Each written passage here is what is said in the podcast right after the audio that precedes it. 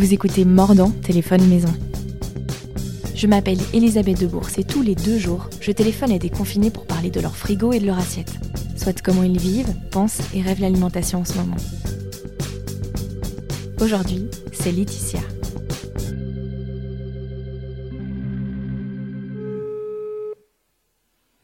Allô, salut Laetitia. Salut Elisabeth. Tu m'entends bien? Je t'entends bien. Toujours un petit peu technique. Hein, euh, ce qu'on ne voit pas, c'est que donc je suis dans mon armoire, euh, mais, euh, mais je tiens aussi tout le long de la conversation le téléphone près du micro.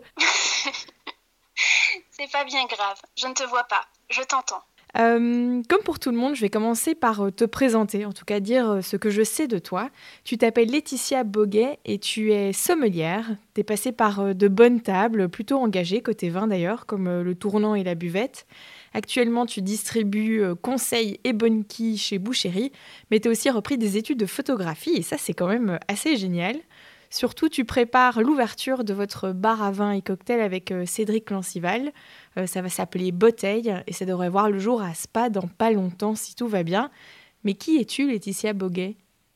Mais c'est euh, de nouveau, comme pour tout le monde, assez bien résumé. Je rajouterai peut-être que je suis, je suis une amoureuse. c'est très niais de dire ça, mais voilà, j'aime, j'aime la vie, j'aime la nature, j'aime les bonnes choses. Euh, j'aime toutes les rencontres que je fais. C'est aussi pour ça que j'ai repris des études de photographie d'ailleurs, parce que je trouve que dans la photographie, on rencontre aussi les gens et on parle d'eux euh, autrement qu'avec des mots.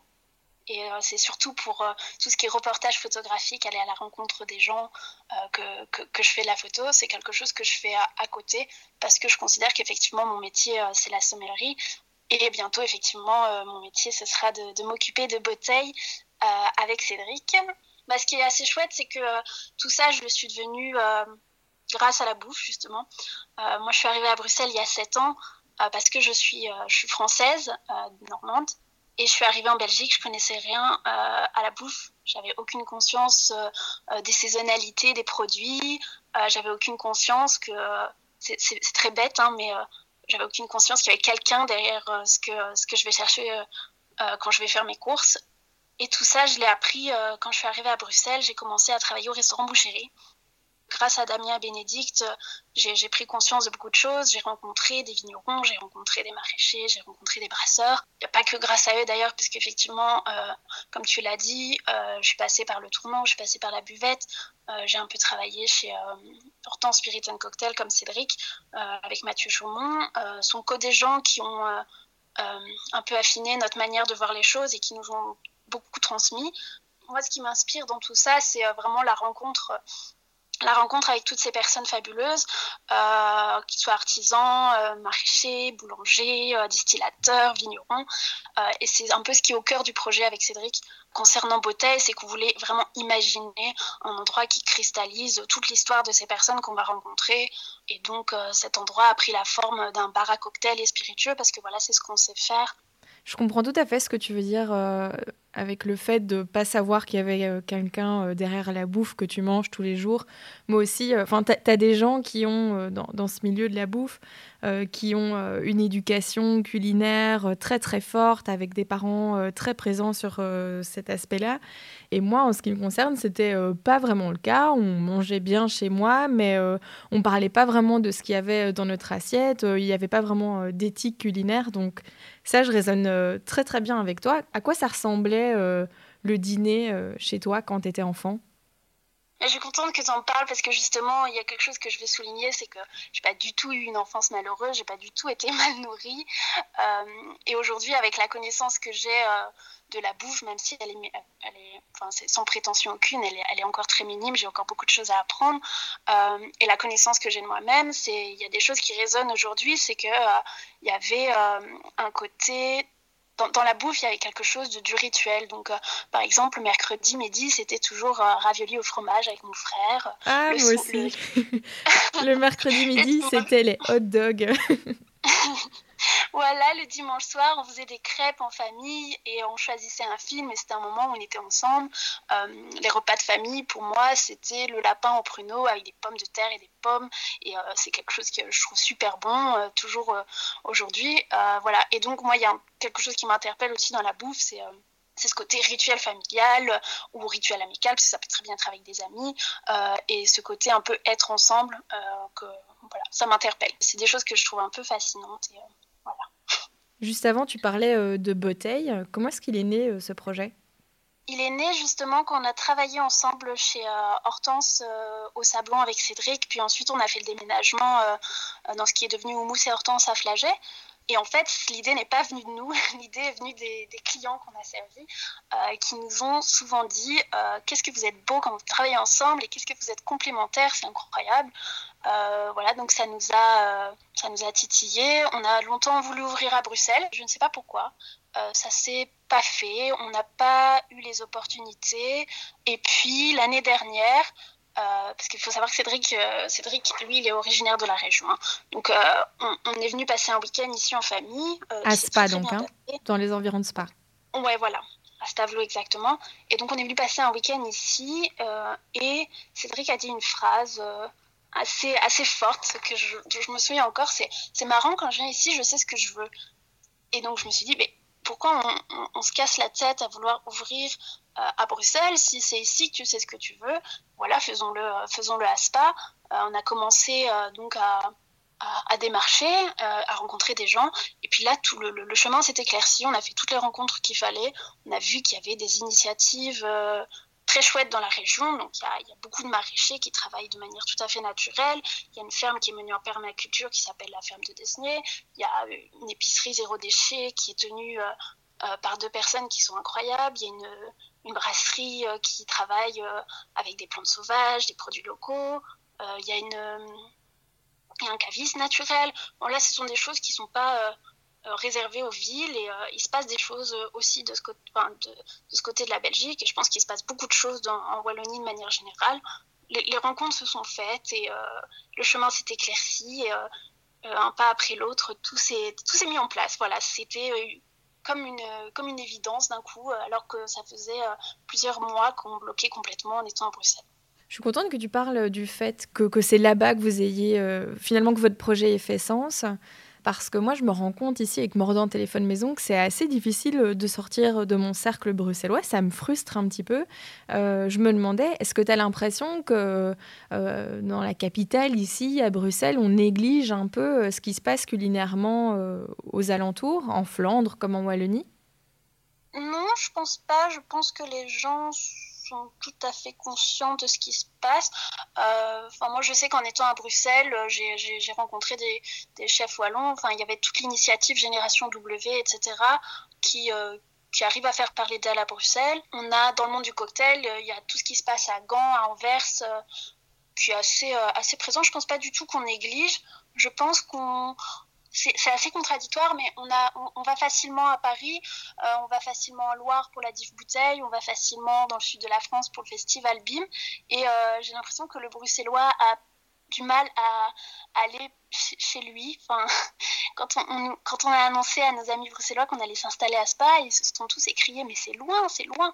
Euh, Spa, c'est 1h20, ça se fait très facilement. Et euh, enfin, vous nous reverrez à Bruxelles et on espère que vous viendrez à Spa parce que non, c'est pas loin. Je pense que le, bruxellois a conscience de ce qui se passe autour. D'ailleurs, dans, souvent dans les, euh, dans les restaurants aujourd'hui, les chefs que je connais, ils ont des producteurs qui sont qui sont en Wallonie, etc. Donc on n'a pas du mal à, on a conscience, je pense, à Bruxelles euh, de ce qui se passe autour, mais on a du mal à sortir de Bruxelles. Et d'ailleurs, c'est compréhensible parce qu'il y a beaucoup de chouettes adresses à Bruxelles. Hein. Tiens, sinon, euh, tu bois quoi en ce moment? Je bois quoi? Euh, on a, avait malheureusement pas de stock de vin euh, quand on a commencé le confinement, donc on boit pas beaucoup de vin. Par contre, on avait un joli stock d'alcool euh, qui nous restait. On avait fait une soirée euh, à Spa justement pour faire découvrir nos cocktails en décembre. et on avait essayé de, travailler uniquement avec des alcools et des spiritueux belge. Euh, donc on avait une jolie réserve de rhum et de bourbon de Dr Clyde, euh, de gin de la distillerie du Face Esprimont. Donc on arrive à faire des, euh, des cocktails. même si ça reste très très simple dans l'élaboration parce que voilà on fait des cocktails avec ce qu'on a ici à la maison et les petites herbes qu'on trouve dans le jardin, parce qu'on a la chance d'être confiné ici dans les Ardennes et d'avoir un jardin où il se passe plein de choses au fond du jardin. C'est génial, justement, je voulais te demander euh, qu'est-ce qu'on peut se préparer chez soi quand on n'a euh, que le strict minimum, c'est-à-dire euh, des fonds de bar et ce qu'on fait pousser sur son balcon ou dans son jardin? c'est marrant que tu parles de ça parce que justement avec Cédric en ce moment sur la page de bouteille on essaye de partager euh, euh, des recettes qui sont très très simples euh, avec ce qu'on a chez soi. donc là il y a 2-3 jours on a partagé une recette qui nécessite pas grand chose. c'est 5 ingrédients, c'était 30 centilitres de gin, du citron, du sucre et alors une herbe aromatique que ce soit de la menthe, de la verveine, du basilic, enfin des choses qui sont qu'on peut facilement avoir chez soi. Et euh, c'était euh, une base de, comme une base de punch en fait. C'est quelque chose qu'on laisse macérer avec les zestes de. T'as les zestes du citron, t'as le sucre, t'as ton herbe aromatique. Tu laisses, euh, tu laisses ça toute une nuit le temps que les zestes crachent leurs huiles, imprègnent le sucre, plutôt que le sucre imprègne les huiles du citron euh, et, euh, et, parfum de la plante. Ensuite, tu, euh, tu mets le lendemain, tu mets du jus de citron, tes 30 centilitres de gin, de l'eau, tu mets ça, tu filtres, tu mets ça au frais et tu as une boisson qui est super simple à réaliser avec pas beaucoup de matos chez soi et pas, pas besoin de beaucoup de technicité. Et donc, tu as une boisson qui est fraîche, qui est, qui est rafraîchissante, qui est parfumée, qui est simple à faire. Euh, voilà, nous on a essayé de se poser ces questions-là, c'est que euh, une recette finalement c'est euh, un partage, c'est une transmission, et si les gens ne sont pas capables de, la reproduire chez soi, c'est un peu dommage de, de partager ça. C'est vrai qu'on voit un peu fleurir euh, des, tas de recettes là pour l'instant sur les réseaux sociaux. Et euh, quand ça demande euh, des Saint-Jacques, des écrevisses et une épaule d'agneau, ben, ça semble pas super confinement friendly quoi. C'est quoi on, est en train de, on, partage quelque chose pour les prochains jours, c'est essayer de faire un cocktail sans citron. donc réduire encore le nombre d'ingrédients. voilà, c'est chouette parce qu'en fait, dans, dans, dans, la contrainte, on arrive à être assez créatif et on va poster ça dans les prochains jours. C'est quoi l'herbe ou la plante belge qui t'excite le plus euh, à travailler? Je dirais. Je, réfléchis hein, parce qu'il y en a, il y en a deux trois qui, euh, qui se battent un peu dans. Moi, j'aime beaucoup la, la, Reine des Prés. C'est ultra saisonnier, donc on peut la trouver euh, qu'à une très très courte période l'été, mais c'est tellement parfumé. C'est, euh, je sais pas te dire, elle a un parfum qui me qui me plaît beaucoup. Et alors, j'ai aussi envie de parler de la berce, parce que la berce, c'est vraiment chouette. C'est c'est difficile, à... difficile d'en parler, tu vois. C'est des, des, plantes qui. Euh, euh, c'est sauvage, c'est comestible. Euh, il y en a autour de chez nous. Souvent, on n'en a pas. On, passe devant, on n'a même pas conscience que c'est comestible. mais ça, a des parfums dingues et on peut en faire beaucoup de choses. Nous, ça nous, ça nous inspire, que ce soit mixé, déshydraté, que ça devienne un sirop, etc. Euh, et pour, ah, j'ai oublié ce que je voulais dire, je parle de ça et puis j'en ai perdu mon. Mais voilà, ah oui, voilà, c'est que ça a un parfum, euh, c'est très difficile à expliquer. C'est comme si je te demandais, tu vois, quelle odeur a le, petit pois, par exemple. Euh, c'est très unique. C'est autant pour la, Reine des Prés que la Berce, ce sont des, des parfums à part entière. Ouais, et puis c'est des nouveaux vocabulaires aussi à acquérir, des manières de décrire dont on n'a pas l'habitude. Moi, j'aime bien ça avec le vin qui m'intéresse pas mal en ce moment. Et je voulais justement te demander, c'est quoi tes pour développer ses connaissances en vin et progresser en dégustation? Encore une fois, je vais parler de la rencontre avec les personnes, mais je crois que pour progresser en vin, il faut, euh, débouchonner des bouteilles. Euh, il faut en ouvrir euh, avec le plus de monde possible. Moi, à Bruxelles, j'ai rencontré euh, plein de gens, pas que des vignerons. Hein, quand je parle de rencontres, c'est pas. alors évidemment, ça passe par la, rencontre des gens qui ont, qui ont fait le vin, mais ça passe aussi par les sommeliers et les cavistes de Bruxelles. Euh, moi, il y a beaucoup de personnes qui m'ont inspiré au niveau du vin. J'ai beaucoup appris de, euh, même si je ne l'ai pas beaucoup rencontré, Julien Stéphan, par exemple, il parle très bien du vin. Euh, Baptiste de Titulus, j'ai beaucoup appris de lui. et pas que Baptiste d'ailleurs, hein. Vivien et Philippe en parlent très très bien. Ils ont chacun leur manière d'en parler, c'est assez intéressant. Tiffaine et Baptiste, j'aime beaucoup aussi la manière dont ils parlent du vin. Christophe aussi, Christophe Beuys. Pour moi, on apprend le vin en en parlant avec les gens, euh, en n'ayant pas peur de se tromper. Rencontrer des gens et ouvrir des avec les gens, ça peut être aussi avec des clients. Moi, j'ai, euh, je me suis rendu compte que euh, le vin, c'était aussi très personnel. Ça avait très, très à voir avec son propre vécu. Donc on parlait tout à l'heure de, de, l'enfance, etc. J'ai une cliente qui m'a dit un jour, c'est marrant, votre vin, il me rappelle mon grand-père, quand il tondait le, jardin, euh, et qu'avec sa tondeuse, il écrasait les pommes, ça sent la pomme écrasée. Je trouvais ça génial parce qu'en fait, l'arôme qu'elle a trouvé de pommes écrasées euh, dans son verre de vin était euh, lié au fait qu'elle avait vécu ça pendant son enfance.